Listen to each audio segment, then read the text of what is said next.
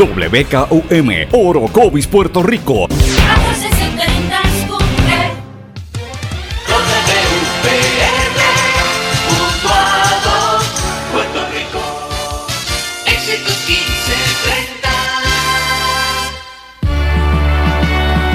Transmite WEXS Patillas Guayama. XXX 61. Escuchas WMDB desde Fajardo, Puerto Rico, a través del 1480M y a través de www.el1480.net.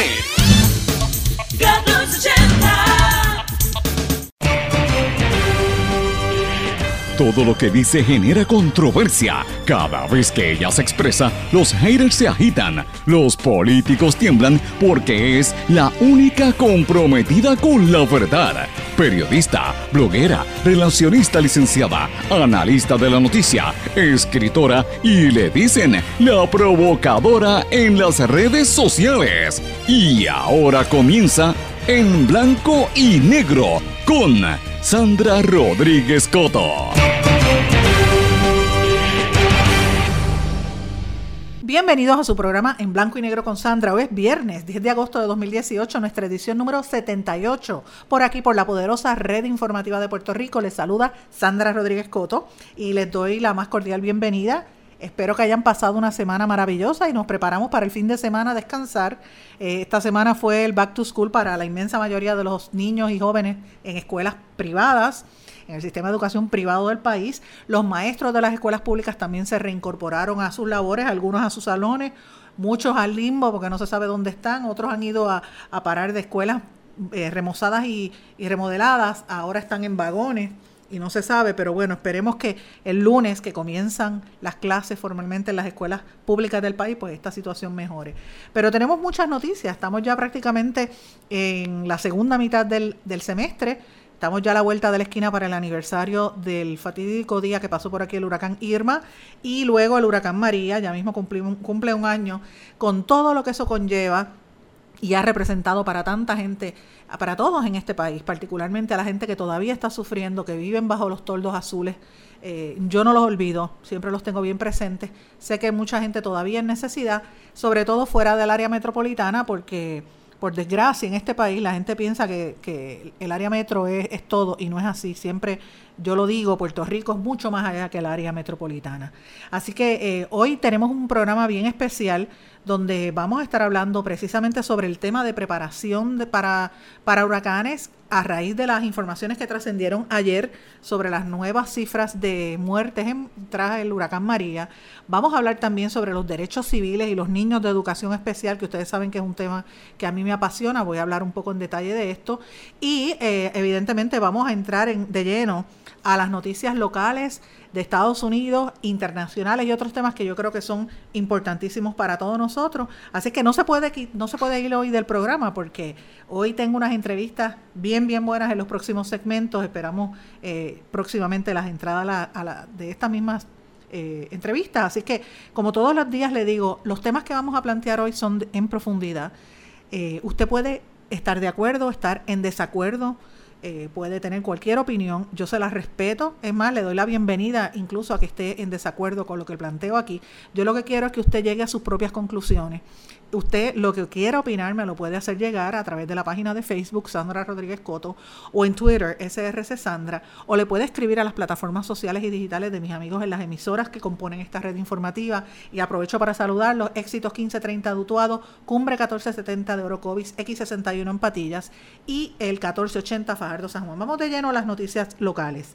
La NOAA revisó su pronóstico para la temporada ciclónica en el Atlántico. Los meteorólogos estadounidenses dicen que la temporada de huracanes es un 60% por debajo de lo normal frente al 25% que habían eh, divisado, eh, pensado en mayo pasado eh, y la anticipan que la formación va a ser entre 4 a 7 huracanes y de 9 a 13 tormentas tropicales.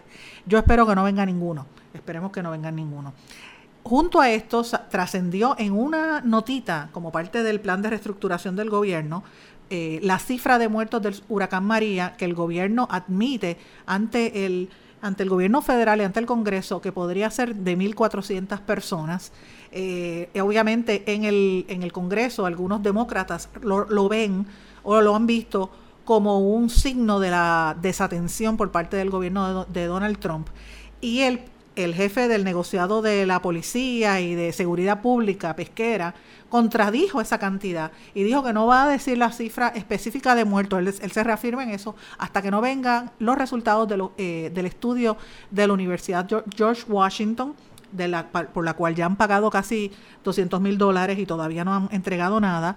Eh, lo que hay es un preliminar y se supone que sea a fin de este mes que venga el informe forense de esa universidad que no entiendo por qué no cogieron algún, alguna institución local cuando hay tanta gente seria, incluso hasta en el sector privado, que pudo haber hecho ese estudio aquí en Puerto Rico. Pero bueno, Pesquera no quiere hablar de las muertes. Eh, y, pero la, fíjense qué cosa más interesante, de 64 subieron a 1400. Hoy vamos a hablar de este tema. La Comisión de Derechos Civiles, por su parte, se opuso a la reforma, a la propuesta de reforma a la ley de educación especial. Señalan que la, la medida no ofrece garantías y viola los derechos humanos y derechos civiles de los niños con discapacidades y con diversidad funcional en Puerto Rico. Vamos a hablar en detalle con la presidenta de la Comisión de Derechos Civiles sobre este tema. En Bayamón y en todo, en todo Puerto Rico, pero particularmente en Bayamón, se disparan los robos en autos en estacionamientos. Están eh, robándose incluso hasta eh, automóviles en los mismos cuarteles de la policía.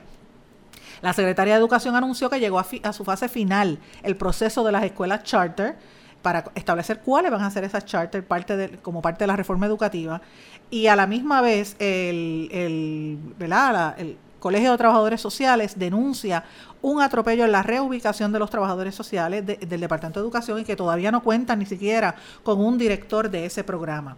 En el periódico Jornada, tengo que destacar una nota que publica el amigo eh, eh, Francisco Quiñones, amapuchan un incidente de violencia doméstica entre uniformados, entre miembros de la policía, que siguieron cada quien por su lado sin que se activara un protocolo de violencia doméstica.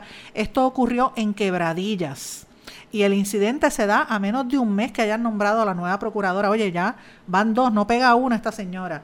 Eh, esta procuradora que está totalmente perdida, la, la, la nueva procuradora Lercy Boria, y dejó pasar este, este incidente entre dos, entre dos oficiales de la policía. La, eh, el, el, incidente no fue referido ni siquiera a la División de Violencia Doméstica Interna en la policía. Así es que eh, esto se trata de un, eh, un sargento de la Policía Municipal de Arecibo. Así que imagínense la situación. Están tapándose los temas. Entre ellos pueden buscar el detalle en Jornada PR.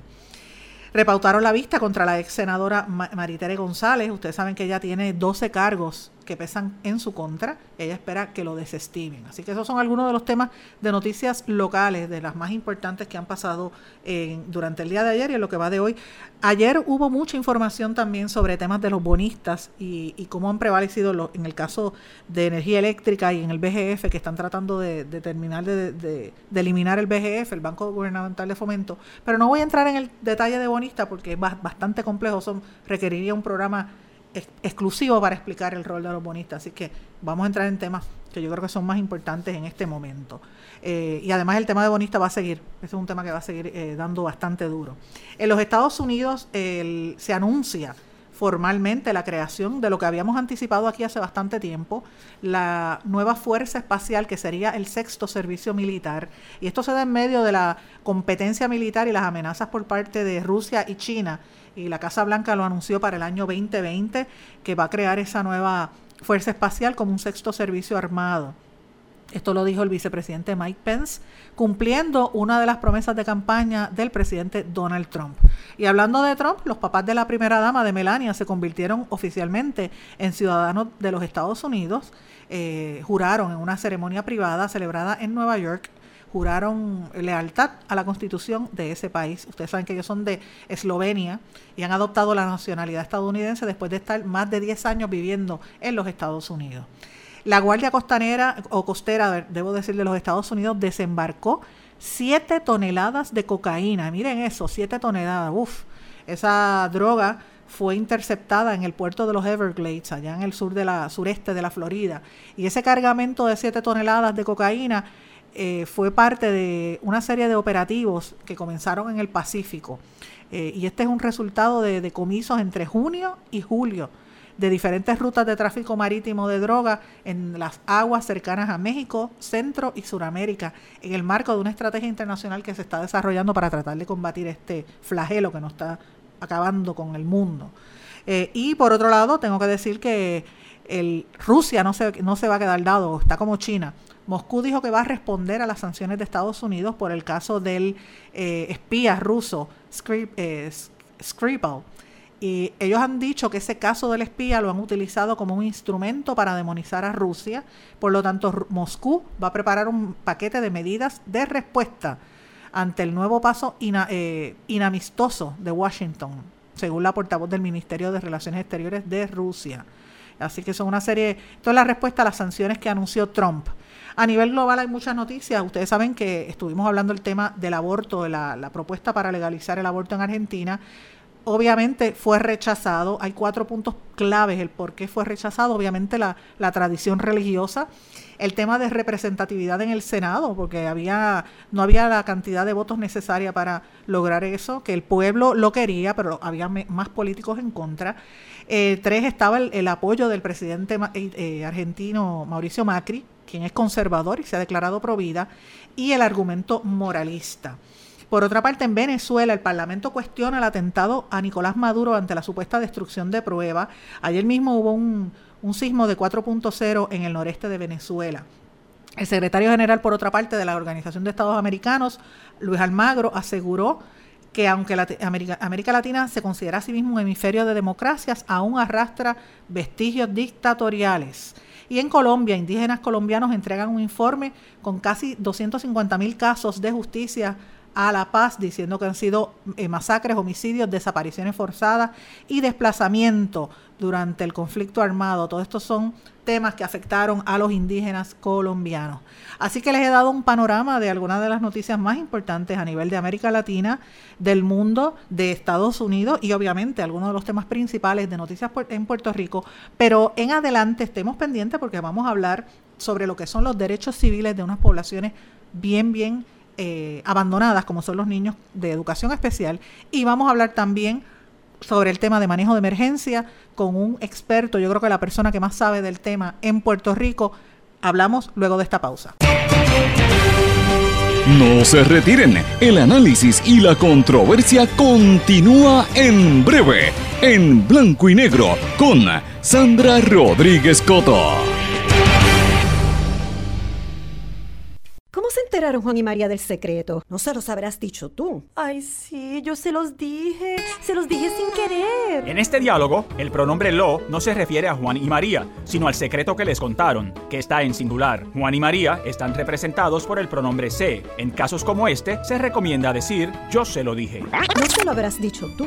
Se lo dije sin querer. El español nuestro de cada día. Dilo bien, dilo mejor. Academia Puertorriqueña de la Lengua Española, Fundación Puertorriqueña de las Humanidades y esta emisora. En los últimos 50 años hemos avanzado mucho en la prevención del tabaquismo. Pero si no hacemos más, uno de cada 13 niños de hoy morirá prematuramente por el tabaquismo. Son 5.6 millones de vidas preciosas que podemos salvar. Juntos podemos lograr que nuestra próxima generación esté libre del tabaco. Más información en surgeongeneral.gov. Rabiosa, yo soy rabiosa. Oye, tú estás loca. ¿Tú no sabes lo que es tener rabia? La rabia es un asunto serio. Es un virus mortal que se transmite de animales a seres humanos por medio de mordidas de cualquier mamífero.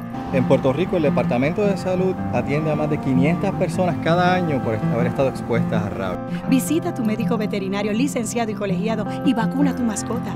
Busca más información en la página del Colegio de Médicos Veterinarios de Puerto Rico. Mantente alerta. Adopta la actitud servicio público de esta emisora. Soy activista. Soy dueño de negocios. Yo soy una educadora. Soy pareja. Soy un amigo. Y estoy viviendo con el VIH. Y vivo con VIH.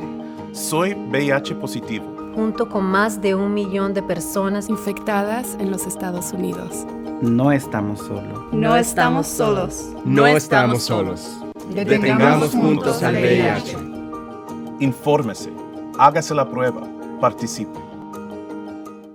El verbo avanzar tiene varias acepciones en el español general. Por ejemplo, ir hacia adelante. Pude avanzar entre la multitud. Transcurrir el tiempo o acercarse a su fin. Avanza la tarde y se alargan las sombras. Y progresar o mejorar. Rosa ha avanzado mucho en sus estudios. Pero en Perú y Puerto Rico, avanzar también tiene el sentido de darse prisa. Se están acabando los 30 segundos y tenemos que avanzar. Español puertorriqueño.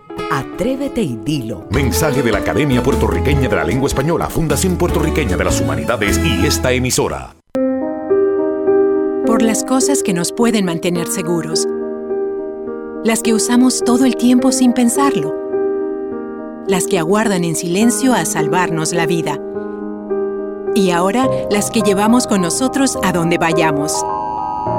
Muchos dispositivos móviles ahora ofrecen alertas inalámbricas de emergencia, información en tiempo real de fuentes locales en las que confías. Con su sonido y vibración particular, estarás al tanto donde quiera que estés. Y ya regresamos con el programa de la verdad, en blanco y negro, con Sandra Rodríguez Coto. De regreso en blanco y negro con Sandra, me encuentro con la presidenta de la Comisión de Derechos Civiles, eh, la licenciada Georgina Candal Segurola, quien ha estado haciendo unas expresiones durante el día de ayer en torno a la reforma de educación y el proceso del back to school, ¿verdad?, en las escuelas públicas. ¿Cómo está usted, licenciada? Muy bien, gracias, muy bien. Eh, la Comisión de Derechos Civiles prácticamente se opone a esta reforma de educación y, y obviamente la me, me, llama poderosamente la atención lo que usted ha dicho de la falta de garantías a los servicios educativos, especialmente a los, estudiantes de educación especial. Sí, nosotros, eh, la Comisión de Derechos Civiles presentó una ponencia antes de la, de la aprobación de la reforma educativa porque considerábamos que tenía muchas eh, lagunas y muchas deficiencias, particularmente en, lo, en cuanto a la responsabilidad de todas las escuelas charter, todos los vales, etcétera, porque le imponía, eh, le, le, permitía, eh, le daba dinero a estas entidades, a pesar de que la Constitución dice que el dinero no se puede utilizar para, eh, para fondos para las escuelas privadas, en primer lugar, porque la Constitución lo establece, y en segundo lugar, porque además no establecía garantía suficiente de cómo se iba a administrar el dinero, porque la administración de eso iba a caer en, en cuanto a una eh, entidad privada. Pero en el día de hoy, hemos, eh, en el día de ayer, perdón, comparecimos en cuanto a la reforma del programa de educación especial, el proyecto de la Cámara 1484, uh -huh. Y nos opusimos a ella en primer lugar porque precisamente entendíamos que debería ser parte de lo de la reforma educativa que se estaba discutiendo, que no era propio que se siguiera dividiendo el programa de educación especial como si fuera parte de, del, del Departamento de Educación cuando es parte de lo que son las obligaciones que el departamento tiene que cumplir. Además, eh, en cuanto a la ley en particular, nos opusimos porque, en primer lugar, no le provee unas garantías a la población de estudiantes de educación especial sobre qué va a suceder cuando se incumpla con los programas educativos individualizados o cuando el departamento no provea las, las evaluaciones los servicios, los servicios relacionados y el programa de educación de educativo individualizado como dispone la ley que tienen que ser en unos términos de tiempo. Eso desgraciadamente, como usted sabe, desde el caso de Rosalía Vélez se viene señalando en el tribunal y el, el, departamento nunca ha cumplido con esos términos que uh -huh. dispone la ley. Así es que este proyecto de ley tampoco contempla qué es lo que va a pasar con eso. Eh, ellos se centran, ¿verdad? El, el, proyecto de ley se centra en eh, lo que se llama el eh, remedio provisional que estableció el, el, el, tribunal en el caso de Rosalía Vélez, precisamente porque el Departamento de Educación no estaba cumpliendo con su obligación. Y esa es una forma más de reconocer que el departamento no está dispuesto a cumplir con su obligación de proveer los servicios que tiene que hacer. Y que lo que pasa con el procedimiento de remedio provisional y con el procedimiento de querella es que eso es para situaciones excepcionales y la realidad uh -huh. es que se está utilizando frecuentemente porque no se está proveyendo por el departamento los servicios a los cuales los niños de educación especial tienen derecho. Sí, definitivamente. Y le digo como mamá de una niña que es de educación especial, eh, que está en una escuela privada, ¿verdad? No la tengo en el sistema de educación pública, pero conozco el proceso porque eh, cuando era pequeña sí, ¿verdad? Eh, y es lo que usted menciona, el programa se supone que por derecho todos todos para que los que nos están escuchando, todos padres que tienen un niño tiene derecho a ir a la escuela y a recibir su educación, aunque tenga sea un niño como le dicen por ahí, le dicen los niños normales, que es un término incorrecto, es el término típico, o, o los niños que a la gente por, peyorativamente le dice retardado o le dice anormales, que los dos son para mí insultos, eh, son niños atípicos o niños con alguna necesidad especial que necesita algún acomodo sillas más al frente o necesita un maestro de lenguaje de señas o necesita eh, alguna terapia porque es un niño con alguna destreza que le haga falta agarrar bien el lápiz, ese tipo de cosas. Que es, que hay una concepción equivocada que los niños de educación especial no cumple con el estándar de inteligencia. La verdad es que en los últimos eh, estudios que se han hecho, la gran mayoría, más del 50% de los casos de niños que están eh, registrados en el programa de educación especial, tienen un nivel de inteligencia igual o mayor que los niños que están en el programa regular. Exacto. También nosotros le llamamos la atención, ahora que usted habla del lenguaje, del uso de, ¿verdad?, de que se, que se hace a la palabra discapacidad, cuando debe utilizarse el de eh, el niño con diversidad funcional, porque realmente la importancia de la diversidad funcional es como una, eh, una forma de, de, de no categorizar la persona por la condición. Exacto. Eh, qué bueno que usted ha hecho esas declaraciones, licenciada, porque es que yo siento a veces que con esta reforma educativa y con lo que ha hecho esta secretaria y el grupo que está ahí, y lamento el, secretario de Educación Especial, este, el asociado, que yo pensé que era una persona de experiencia, eh, Eliezer Ramos. Eliezer, sí, y vienen con estos nombres y los términos de hace 20 o 25 años atrás, volvieron a... Es como regresar al pasado y lo que usted dice es muy lo que usted, lo que usted dice es cierto. El proceso de remedio provisional, lo dice la palabra, era un remedio provisional en lo que el departamento proveía los servicios, pero como no los dan, se ha convertido en algo permanente. Y es una desgracia para este país, para miles de niños. Son ¿Cuántos niños son en el programa de educación especial? Actualmente se están registrados unos 160 mil niños en el programa de educación especial. Así que ya vemos ya vemos que es un porciento bien grande de los, de, los de, la, de la matrícula de los estudiantes. Nosotros también señalamos como dos asuntos importantísimos que eh, se está proponiendo un diploma especial, lo cual nosotros nos oponemos, porque precisamente como estamos hablando de la capacidad de los niños para poder, una vez que se gradúen, integrarse ya sea al trabajo, ya sea a las universidades, ya sea a diferentes oficios, el, ese diploma especial, vamos a decir, ese diploma modificado que quiere hacer, eh, eh, que quiere que se, que se señala con, con este proyecto de ley, es equivocado porque entonces no se dice qué es lo que realmente el niño va a poder alcanzar, tener un diploma que después no lo no va a tener acceso la persona a una estudiante universitaria, a un community college, a un trabajo, pues de qué le va a servir. Imagínate, eso, eh, usted, eh, yo entiendo que eso es una violación de, los derechos civiles más es una básicos. de la ley federal que dice expresamente la ley federal que tiene que cumplir con los estándares educativos de la agencia. No puede hacer cosas especiales para que aquello de pasarlo de grado en grado. Igualmente señalamos que era una violación a la ley federal, el artículo 7, que establece que se puede enmendar un programa educativo individualizado del estudiante para llevar a cabo cambios sin el compu y sin tener las garantías del procedimiento de ley ni de las evaluaciones para justificar el cambio. Esto es una, una, primero que es contrario a la ley y además que propende a una serie de arbitrariedades que actualmente están sucediendo, porque después que se hace el plano educativo y se lleva entonces al salón de clase, resulta que hay unos maestros o a unas personas o una persona que están envueltas en la educación que dicen, ah, no, pero yo creo que debe ser mejor esto, y entonces cambian las cosas y no se dejan llevar por el plan educativo individualizado, lo cual es incorrecto porque el plan está hecho precisamente para que se alcancen metas y para que se lleguen a unos eh, éxitos del estudiante. Imagínate, licenciada, en otras palabras, lo que quieren es eh, no solamente le quitan servicio, le quitan fondos, sino que le ponen el mote de que, mira, este es el retardado, no sirve, este es el, vamos a ponerle el sello de que es bruto. Lo que falta es ponerle el sombrero de, de pico, como hacían en las escuelas de los, los muñequitos, y ponerlo castigado como si fuera el burro, cuando es todo lo contrario. Lo, qué bueno que usted menciona esto.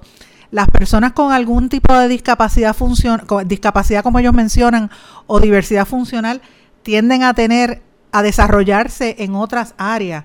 Y como correcto. yo, yo doy eh, siempre y doy van a la universidad y hay algunos que van a la universidad porque tienen la capacidad este, de, de, llegar a la universidad, pero entonces si nosotros le damos un diploma modificado, ¿a dónde es que ellos van a poder ir con eso? A mí eso eh, eh, constituye una violación a la ley, además eh, realmente va en contra del propósito de la ley eh, la ley que idea, que, es una, una, ley que se hizo para precisamente el, el, logro de los estudiantes al éxito y está encaminada a que se establezcan unas metas para los niños con educación especial. ¿Usted cree que esto es, eh, es una política, o sea, cómo usted puede explicar, cómo se explica esta intención legislativa? Bueno, a mí me parece que es un desconocimiento muy claro que ha habido desgraciadamente por muchísimos años y que actualmente con este proyecto de ley lo que hace es perpetuar esa ignorancia sobre lo que se supone que sea el programa de educación especial. Eh, esta es una batalla que se ha dado por más de 40 años y se continuará dando por los padres, por las madres, por los encargados y por los, todos los que tenemos algún envolvimiento con los niños que tienen necesidades especiales. Yo le agradezco mucho su llamada, licenciada, como le dije la, vez anterior y ahora estoy en la mejor disposición y las puertas de este programa siempre van a estar abiertas para la Comisión de Derechos Civiles. Y le voy a decir un paréntesis en el caso muy personal, y lo digo públicamente. Yo tengo una hija que tiene los diagnósticos más terribles que usted se puede imaginar. Perlesía cerebral, que quiere decir parálisis cerebral. Eh, eh, ciega y sorda parcial y es epiléptica y con todo eso y problemas severos del habla, mi hija habla tres idiomas, incluyendo japonés, italiano, español e inglés, cuatro idiomas, más lenguaje de señas cinco, y toca tres instrumentos, piano, violonchelo y trompeta. Y tiene notas de B más y A en pues una escuela de corriente Yo la felicito por ese, por ese logro suyo y también felicito a su hija por ese logro. Pero yo creo que es que una de las cosas que nos tenemos que quitar de la mente es que las personas tienen logros que realmente van a su interior de cuánto ellos quieren luchar para hacer unas cosas. Exacto. Yo siempre he dicho y siempre he batallado cuando hacía planes educativos individualizados de que no me dijeran, ah, no, porque es que este niño no puede llegar a eso. Miren, no, nadie sabe a lo que un niño puede, una niña puede llegar hasta que no se prueben los asuntos, hasta que uno no le provea los instrumentos, uno no puede decir, este niño no puede hacer esto. Así que esa es una lucha que tenemos que continuar haciendo. Muchísimas gracias de verdad por ese mensaje para muchas mamás y papás que sé que me están oyendo, que sepan que no hay no es el fin, todo lo contrario, hay que luchar porque esos niños lleguen a, donde quieran llegar. Si total Mozart y, Beethoven era sordo y Mozart tenía autismo y miren todo lo que lo hizo y, y, así muchas otras condiciones más como eh, como de salud mental, como eh, psiquiátricas, este esquizofrénico, etcétera. Usted ha visto que han llegado a cosas que uno dice, adiós, pero mire, esta persona con esta condición autista, lo que pasa es que, vuelvo y le digo, es importante la voluntad de la persona en, en hacer llegar a los logros. Así mismo es. Muchísimas gracias. Esta era la licenciada Candal y, y como siempre de la Comisión de Derechos Civiles, pendiente a lo que vaya a pasar con ese proyecto de ley. Será hasta la próxima. Vamos a una pausa y regresamos enseguida. No se retiren, el análisis y la controversia continúa en breve, en blanco y negro, con Sandra Rodríguez Coto. Enteraron Juan y María del secreto? No se los habrás dicho tú. Ay, sí, yo se los dije. Se los dije sin querer. En este diálogo, el pronombre lo no se refiere a Juan y María, sino al secreto que les contaron, que está en singular. Juan y María están representados por el pronombre se. En casos como este, se recomienda decir yo se lo dije. No se lo habrás dicho tú. Se lo dije sin querer. El español nuestro de cada día. Dilo bien, dilo mejor. Academia Puertorriqueña de la Lengua Española, Fundación Puertorriqueña de las Humanidades y esta emisora. En los últimos 50 años hemos avanzado mucho en la prevención del tabaquismo. Pero si no hacemos más, uno de cada 13 niños de hoy morirá prematuramente por el tabaquismo. Son 5.6 millones de vidas preciosas que podemos salvar.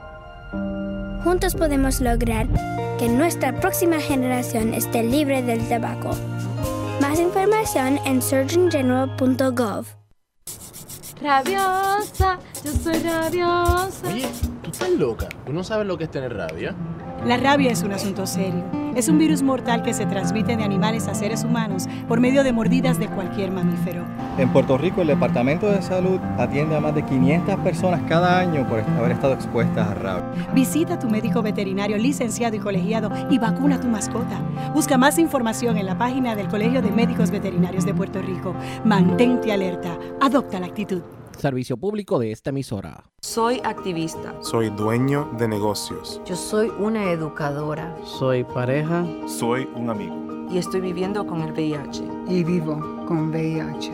Soy VIH positivo. Junto con más de un millón de personas infectadas en los Estados Unidos. No estamos solos. No estamos solos. No estamos solos. Detengamos juntos al VIH. Infórmese.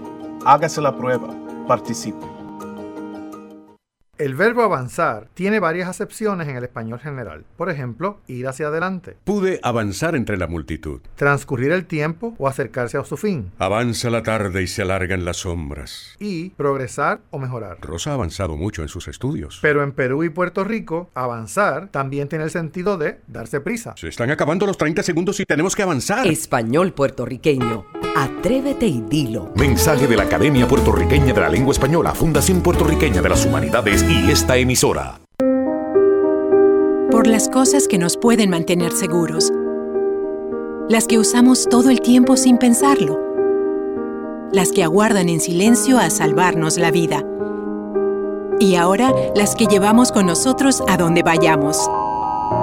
Muchos dispositivos móviles ahora ofrecen alertas inalámbricas de emergencia, información en tiempo real de fuentes locales en las que confías. Con su sonido y vibración particular, estarás al tanto donde quiera que estés. Y ya regresamos con el programa de la verdad, en blanco y negro, con Sandra Rodríguez Coto. De regreso en blanco y negro con Sandra. Bueno, me encuentro en línea telefónica con una de las personas que yo más respeto y para mí es, yo creo que la persona que más sabe de manejo de emergencia en Puerto Rico, por lo menos yo puedo dar fe que es el- la persona que más sabe o uno de los que más saben, eh, por lo menos en los últimos 20 años aquí en Puerto Rico. Y yo no entiendo por qué no ha sido el que lleva la voz cantante en este gobierno, debió haber sido nombrado por su experiencia con don Epifanio Jiménez. ¿Cómo está usted, don Epifanio? Muy bien, Sandra, encantada de saludarte. ¿Usted sabe? Nada más lejos de, que- de la realidad. Yo, retirado, no quisiera volver a esas responsabilidades, pero siempre estoy disponible como lo estoy con ustedes. Dime. Por eso lo por eso lo llamo, porque usted tiene una experiencia que ojalá muchos tuviesen una cuarta parte de lo que usted sabe. Por eso lo, por eso lo digo y lo digo sin ambaje realmente. Este, usted sabe cómo es, usted me conoce bien a mí, yo digo las cosas como las siento. Pero bueno, aprovecho la, aprovecho la coyuntura porque ayer el gobernador anunció, ¿verdad? el gobierno anunció finalmente en una, una notita como parte del plan de reestructuración que las víctimas fatales del huracán habían subido a 1.400 de las 64. Eh, y obviamente cuando uno hace un manejo de emergencia, eh, una de las principales cosas que, ha- que, que- que de los objetivos es, es evitar la pérdida de vida humana, ¿verdad? ¿Qué, qué se debe hacer de, en adelante para evitar que en Puerto Rico no vuelva a suceder esta, esta, este tema con la cuestión de, las estadísticas? Porque el decir las, muertes reales, pues ha habido un problema tan serio que todavía es la hora que en la hora de la verdad no sabemos ¿cuál es el número preciso?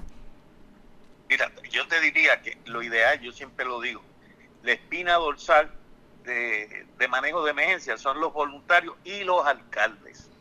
El alcalde de Bayamón tenía un listado de las personas que estaban encamados, los que estaban imposibilitados, junto con el doctor Santiago, y después de María fueron a visitarlo.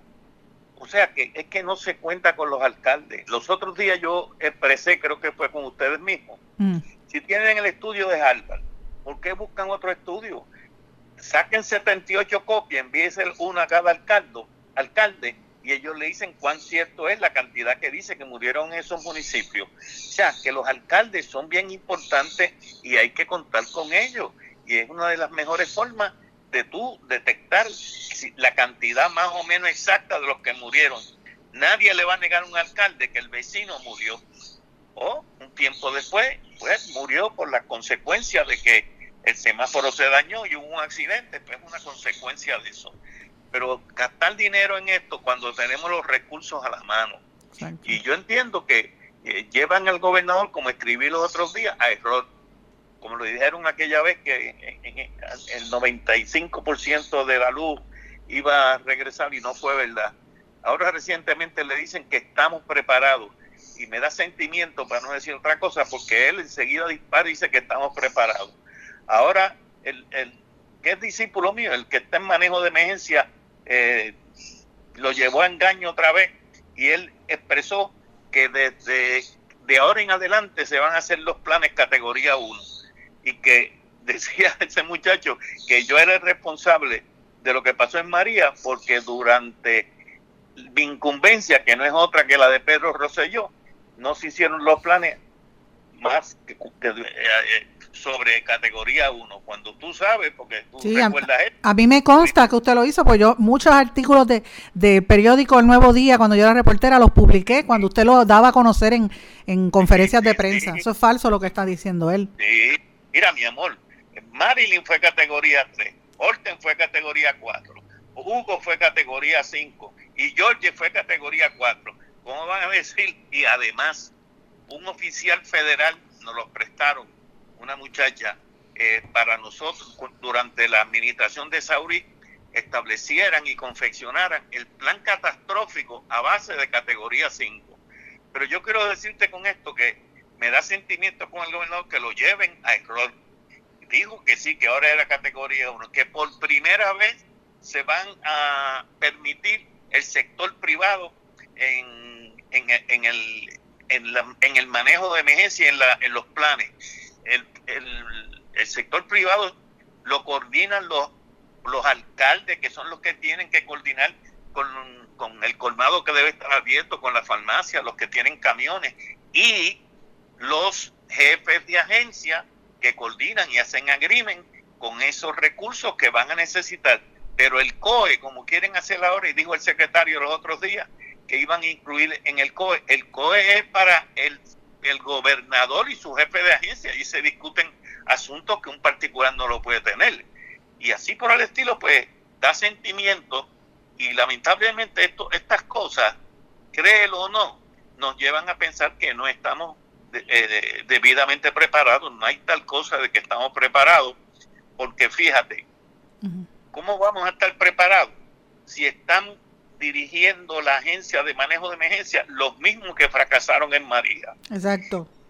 vamos a decir que están preparados si los jefes de agencia que no respondieron correctamente todavía están ahí.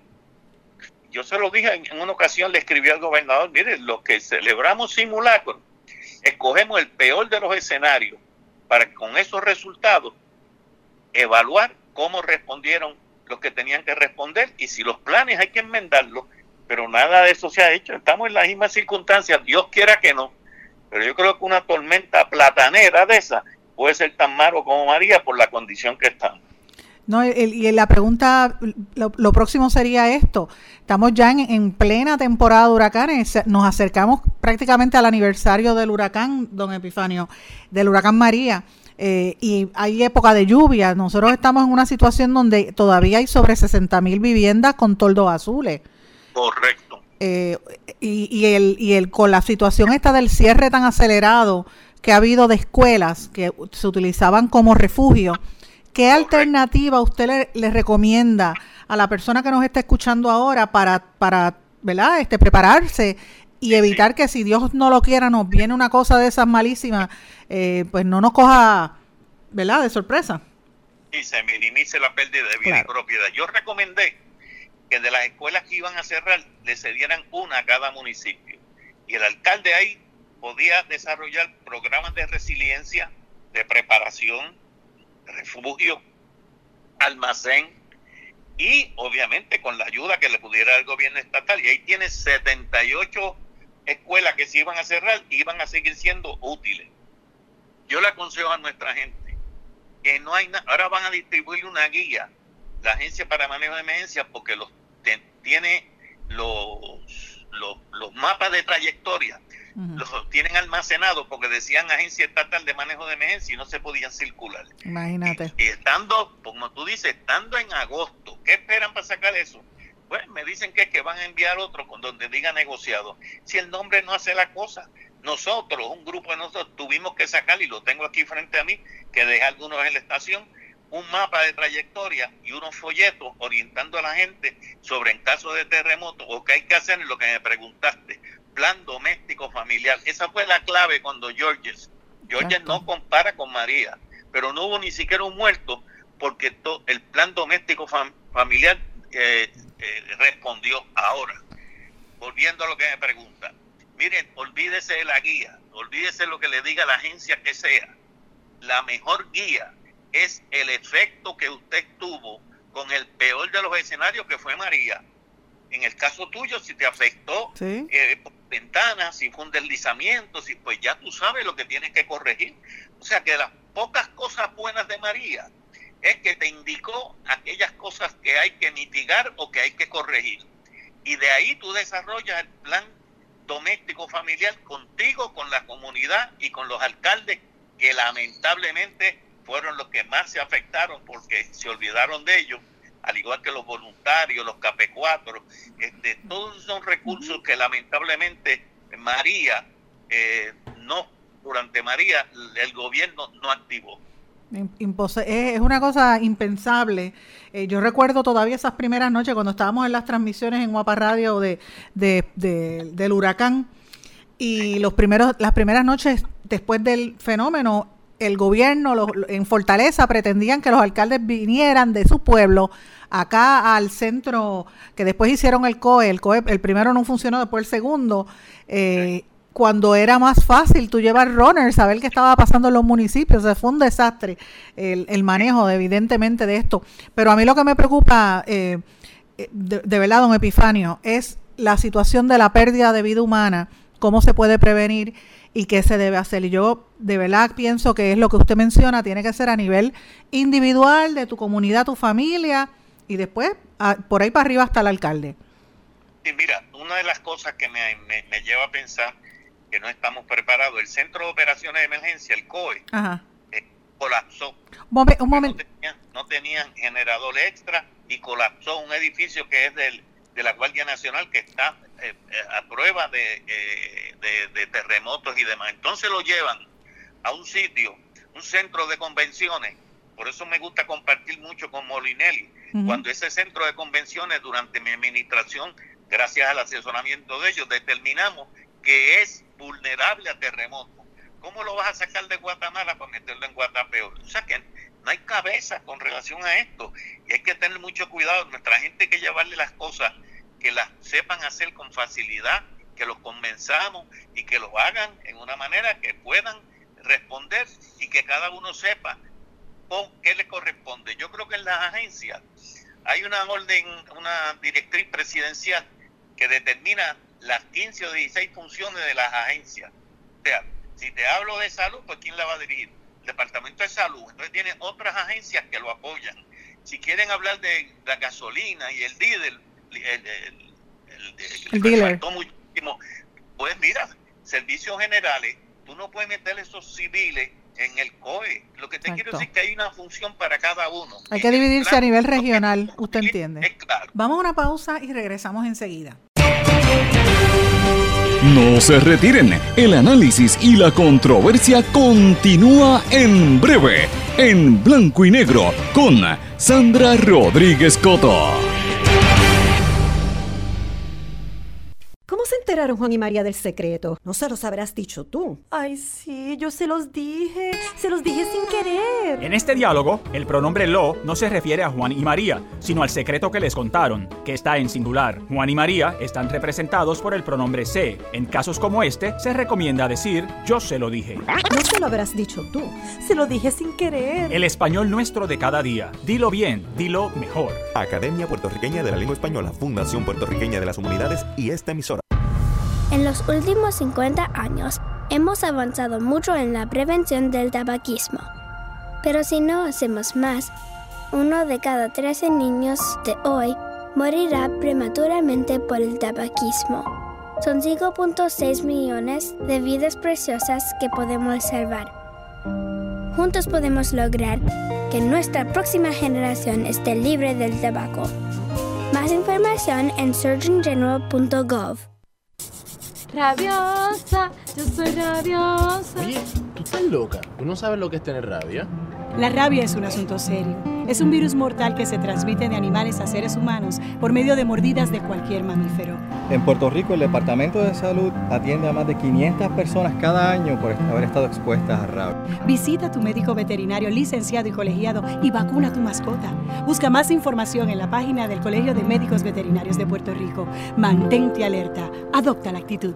Servicio público de esta emisora. Soy activista. Soy dueño de negocios. Yo soy una educadora. Soy pareja. Soy un amigo. Y estoy viviendo con el VIH. Y vivo con VIH. Soy VIH positivo. Junto con más de un millón de personas infectadas en los Estados Unidos. No estamos solos. No estamos solos. No estamos solos. Detengamos juntos al VIH. Infórmese. Hágase la prueba. Participe. El verbo avanzar tiene varias acepciones en el español general. Por ejemplo, ir hacia adelante. Pude avanzar entre la multitud. Transcurrir el tiempo o acercarse a su fin. Avanza la tarde y se alargan las sombras. Y progresar o mejorar. Rosa ha avanzado mucho en sus estudios. Pero en Perú y Puerto Rico, avanzar también tiene el sentido de darse prisa. Se están acabando los 30 segundos y tenemos que avanzar. Español puertorriqueño. Atrévete y dilo. Mensaje de la Academia Puertorriqueña de la Lengua Española, Fundación Puertorriqueña de las Humanidades y esta emisora. Por las cosas que nos pueden mantener seguros. Las que usamos todo el tiempo sin pensarlo. Las que aguardan en silencio a salvarnos la vida. Y ahora las que llevamos con nosotros a donde vayamos. Muchos dispositivos móviles ahora ofrecen alertas inalámbricas de emergencia, información en tiempo real de fuentes locales en las que confías. Con su sonido y vibración particular, estarás al tanto donde quiera que estés. Y ya regresamos con el programa de la verdad, en blanco y negro, con Sandra Rodríguez Coto. De regreso en blanco y negro con Sandra, me encuentro continuando la conversación telefónica con don Epifanio Jiménez, uno de los mayores expertos en el tema de manejo de emergencia en Puerto Rico, don Epifanio. El tema del manejo de los cadáveres de las víctimas, porque eso también es una situación que, que yo me imagino que eso está contemplado bajo un plan de manejo de emergencia. Que, Es correcto. ¿En qué se falló ahí? Hay un plan catastrófico que lamentablemente se extravió porque en un periódico de circulación eh, aceptó el secretario de, de- de- del embeleco ese que han creado del Departamento de Seguridad Pública y el director de manejo aceptaron que no lo activaron. Ese plan catastrófico que está hecho eh, bajo la supervisión del gobierno federal te establece anejos para todo eso y está hecho a base de categoría 5, que es el peor de los escenarios. Lo que quiere decir que eso es de los muchos anejos que no activaron, ese es uno. Y obviamente la orientación de los alcaldes, donde tú tienes que colaborar para que realicen sus planes y no hacer como se hizo antes de María, que la agencia estatal ahora ha negociado, preparó los planes en los 78 y se lo envió a los pueblos. ¿Y qué pasó? Que colapsaron. Ahora están reorganizándolos y evaluándolos otra vez y por instrucciones federales 30 de los planes de 30 agencias. Oye, eso lo que quiere decir es que colapsamos y fracasamos, lamentablemente.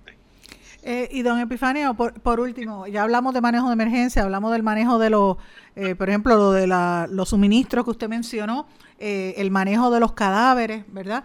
Ahora, Puerto, en, nosotros estamos viviendo una época distinta, por ejemplo, a cuando vivimos Georges, Hugo, etcétera.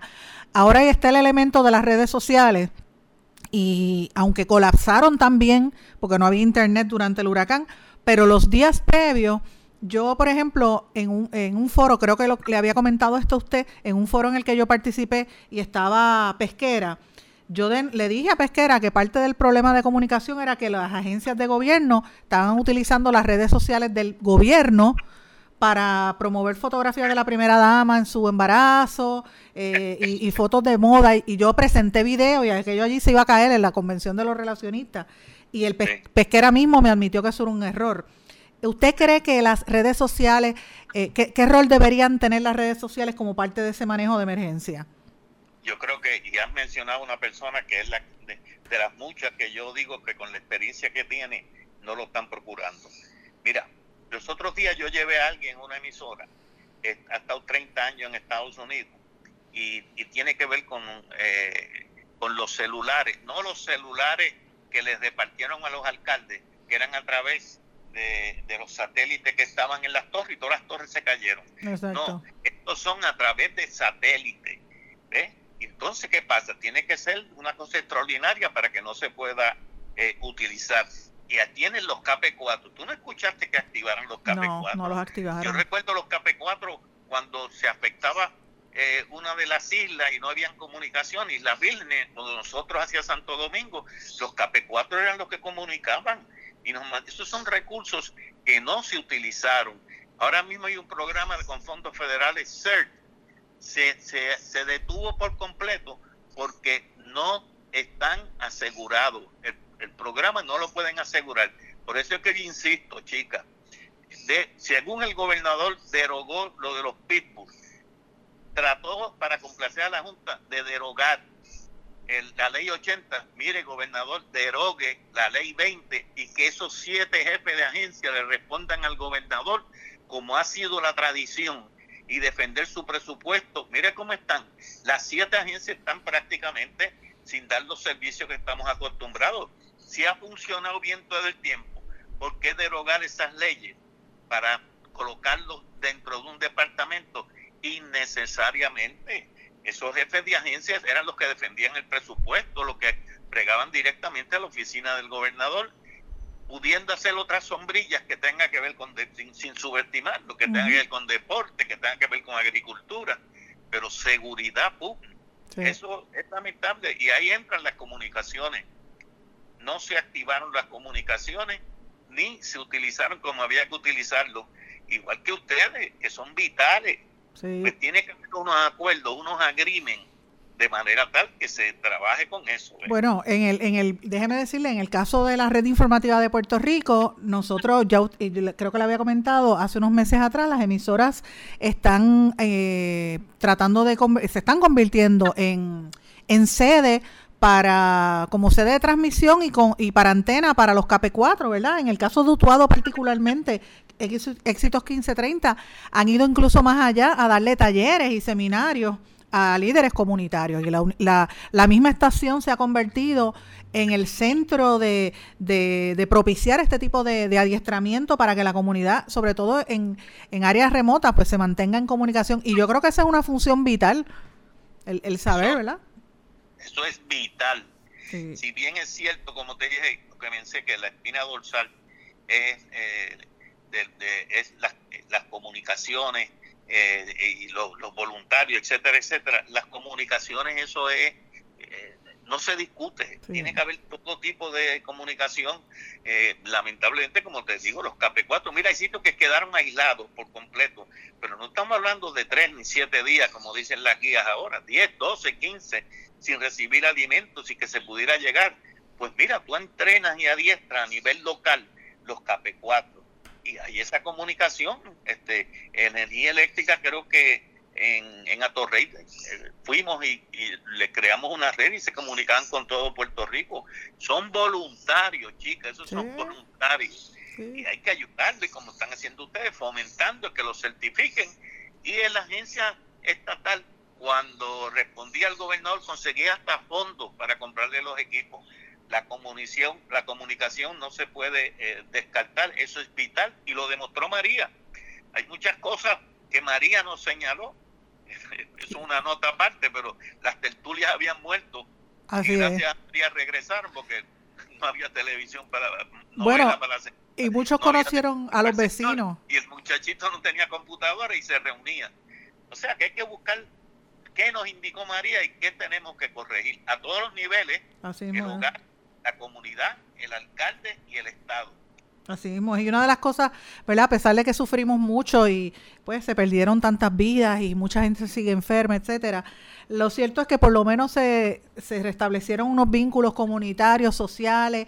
El vecino conoció a su vecino, los padres hablaron con los hijos, los nietos, con los abuelos. O sea, que por lo menos se fomentó algo de lo que se había perdido un poco gracias a la dichosa tecnología. Sandra, yo escribí un artículo así para una revista o un periódico de, de la iglesia Ajá. y el párroco me dijo, pero Epifanio, ¿cómo tú escribes las cosas buenas de María? Y yo le tuve que repetir eso tuyo. ¿Cuántas veces entraba alguien al condominio y con el celular no saludaba al otro? Y ahora se enteraron que vive ahí, en las filas de los bancos, en los turnos para los doctores. Nadie se saludaba ni se hablaba porque estaban pendientes al celular. Y dentro de esa ausencia de comunicación, como tú acabas de decir, se unieron, discutían cómo este, resolver, compartían. Entonces, Lamentablemente esa es la realidad. y se hacían cocinas comunitarias, grupos en conjunto. Ayer, ayer yo hablaba, ayer o antes de ayer que hablaba con, con un líder comunitario de Incico que, que organizó a tres comunidades porque eh, por la cuestión de los mosquitos eran tan terribles, empezaron a, a cortar telas y a hacer mosquiteros y la misma comunidad lo hacía para cubrirse de los mosquitos. O sea, que, que se, se inventan cosas y, es, y así es que se hace comunidad.